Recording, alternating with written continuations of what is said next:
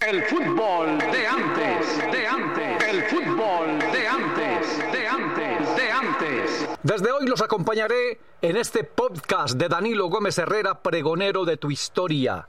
Con la pelota, picardía, velocidad, engaño, ingenio, enganche y fiesta en la tribuna. El fútbol de Potrero, un crack de barrio para el mundo. Personajes con historias fantásticas, imperdibles, datos, el reencuentro con la historia.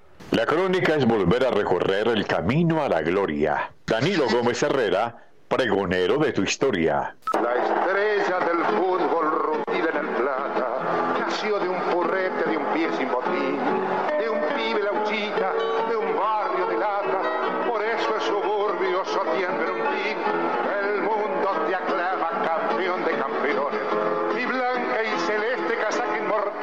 Hoy, el fútbol de corbata, de corbata, de corbata, de corbata. La hinchada de Independiente Medellín disfrutó con su fútbol hasta el paroxismo.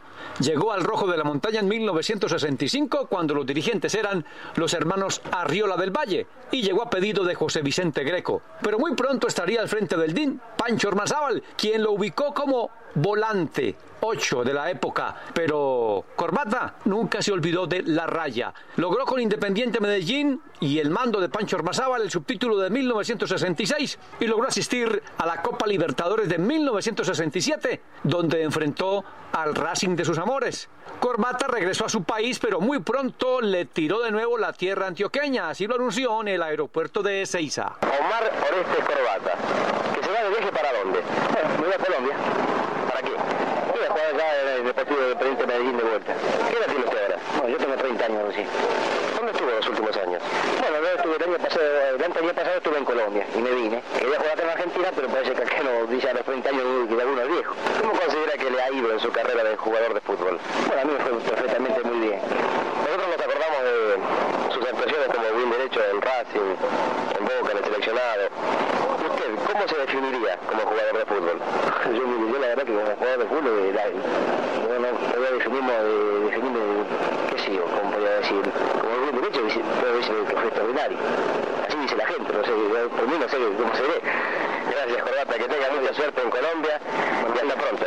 Adiós, Corbata. Corbata en la cancha, generoso con su talento, sus desbordes y sus goles. Fuera de ella, con sus manos, daba sin medida, sin saber a quién. Ese fue Omar Orestes Corbata. Pero ya en Medellín, ¿cómo fue la transformación del Win, el hombre de raya, al volante? Su compañero de entonces en el Rojo de la Montaña, Omar Lorenzo de Bani. Hablé con el, con el técnico que teníamos nosotros, que era un chileno, Francisco Ormazábal, para que me pusiera siempre en la concentración y cuando viajábamos y todo eso, de compañero de pieza él. Fue el que ubicó a Omar, porque Omar cuando llegó también, antes de que yo llegara, jugaba de, tenía de derecho como jugó siempre, y no andaba, no anduvo muy bien, no anduvo bien, y estaba un poco tristón y todas esas cosas porque no le salían bien las cosas, ¿no? Los años que jugó en el Medellín, jugó el número 8 y ahí la rompió. En Racing y en la selección argentina se recuerdan los caras sucias del suramericano del 57 y también del mundial de 1958 en Suecia. Humberto Maschio, Juan José Pisuti y el Chango Cárdenas hablan de corbata. Antes eh, estaba la famosa delantera los cinco, ¿no? Dos wines, dos, dos ocho, dos inside, digamos, y un nueve. Pero nos tiramos todos atrás y después arrancamos en jugadas en paredes, que hoy es más difícil. Y Corbatita era uno de los que más se tiraba. Corbatita era la que ayudaba al 5, al, al 8, ayudaba mucho al medio campo y después de ahí arrancaba, porque tenía facilidad, velocidad, todo. Y pasaba muy bien la pelota. Yo fui goleador en Lima porque me mandaba cada pase Corbatita. Y eso no tenía ni penal, los penales los pateaba él, lógico. Todo el mundo se acuerda de Corbata porque por las cosas que hacía, insólita, improvisada. Él las improvisaba, las hacía él. Creaba él donde todos los otros no podían, él podía. Y era finito así, flaquito, que vos decías, le, lo van a tocar y lo van a tirar a la platea. Era un tipo muy singular para jugar en su forma, de su estilo, porque no era un tipo que te gambeteaba, él te la tocaba, picaba y no lo veías más.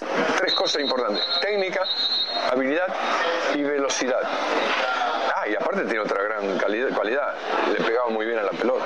El crédito para el colega Martín Elordi y algunos testimonios muy importantes desde Argentina en ese tema de corbata. Más allá de las estadísticas, en Colombia la categoría de su juego levantaba tribunas y el Atanasio Girardot era su casa, pero en el país regó su clase en Ibagué. Medellín 8, Tolima 3. Se apuntó con 5 goles Omar Orestes Corbata. Además, un especialista en los penales. Un hombre que jugó en Santa Fe, en Independiente Santa Fe, Carlos Alberto Pandolfi, lo tuvo de compañero en San Telmo, Argentina. Hasta apostaba en las prácticas de la semana por los penales. Penal, tira Corbata y uno a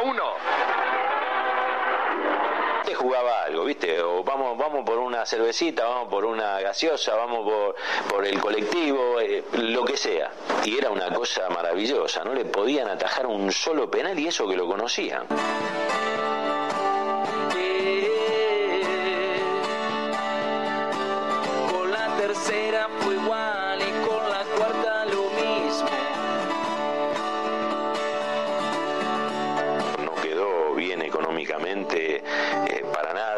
Este Omar Corbata. En Colombia dejó el fútbol, sus goles, y al regresar a su país con su esposa fue con dos hijos. Aquí la anécdota de Wall, autor del libro Corbata el Win, sobre ese particular, al referirse a sus hijos Iliana y Omar Corbata, paisas ellos. Después, Wall descubre en Medellín algo que toda la familia desconocía, o casi toda la familia desconocía. Un que silencio de familia, ¿no? Claro, que los dos hijos de Silvia, una de sus esposas, que me parece que es la que más lo bancó, ¿eh? eran adoptivos. ¿no? Soy hija de Omar Orestes. Mi pueblo siempre, mi pueblo, no nací acá, nací en Medellín, en Colombia, donde jugaba mi papá. Mi hermano y yo nacimos allá, volvimos a Buenos Aires, de, al menos yo de bebé, así que yo me siento argentina, soy argentina. Y la gente a veces se encuentra, se sorprende cuando yo le cuento de que soy hija de Omar Orestes. No logra emocionarse y me cautiva todo lo, que es este, las anécdotas y a veces eh, qué lástima que no las pude compartir. Cuando nació mi hija, mi sueño hubiese sido que, la conozca y bueno, no, no, llegué, falleció justo en ese, en ese tiempo. Veía dos, tres chicos tirados así, los llamaba, los hacía llevar a mi casa y le decía a mi mamá, prepará de comida a estos tres chicos. De nuevo Alejandro Uol y una faceta desconocida. En Medellín, Corbata tuvo una actividad diferente al fútbol. Durante su segunda estadía en Medellín, para reforzar sus entradas, Corbata, que no sabía leer, que no sabía escribir, se dedicó a vender libros. Eso mirá, es una cosa tan paradójica que, que me- parece muy bien que lo hayas marcado. Omar Lorenzo de Bani, su compañero en el Rojo de la Montaña, recuerda entonces la vinculación de Corbata con una editorial. Un día un- unos muchachos que se dedicaban a la venta de libros, una editorial importante de España y que tenían ahí en tenían vendedores de libros eso, lo pusieron a vender libros un día. Si vendía la, la, la enciclopedia más grande, entonces le pagaban 300 pesos, ¿viste? Y eso, tenía eso él. Y aparte te digo que vendía un montón, ¿no? Porque iba, conocía a un amigo de un directivo, iba le decía, mira, tengo, de- ¿qué, ¿cuánto vale? Toma. Uriel Cadavid, el hombre de los tremendos remates en Independiente Medellín, fue compañero de Corbata y nos recuerda esta enseñanza. Con corbata más que todo era el que me decía, no, gane bien el balón usted por debajo, dele bien y verá que usted concentra bien las cosas. Como era un, era un gran jugador, un corbata fue grande, le hacía una ahí la- y yo digo pues que eso deben hacer con uno. Con Independiente Medellín, Omar Oreste Corbata jugó 145 partidos marcando 34 goles. Al regresar a su país, ya la adicción al alcohol había diezmado su condición física y la estrella estaba en su ocaso. Y cuando no brilló Corbata, desaparecieron los amigos de Farra. Tita Matiusi fue su protectora y le permitió un lugar en la casa hogar de Racing, allí junto a un camerino donde pasó sus últimos días. Si el día que estuvo en el hospital y estaba a punto de, de- estaba mal, él dijo, bueno, yo creo que acá esta es la solución. El loco se despide, nos deja. Entonces resume. Me gusta el tango que habla de remotos bandoneones. Si lloré alguna vez, la pucha. Varias veces lloré en mi vida. Varias veces lloré en mi vida. Varias veces lloré en mi vida. Varias veces lloré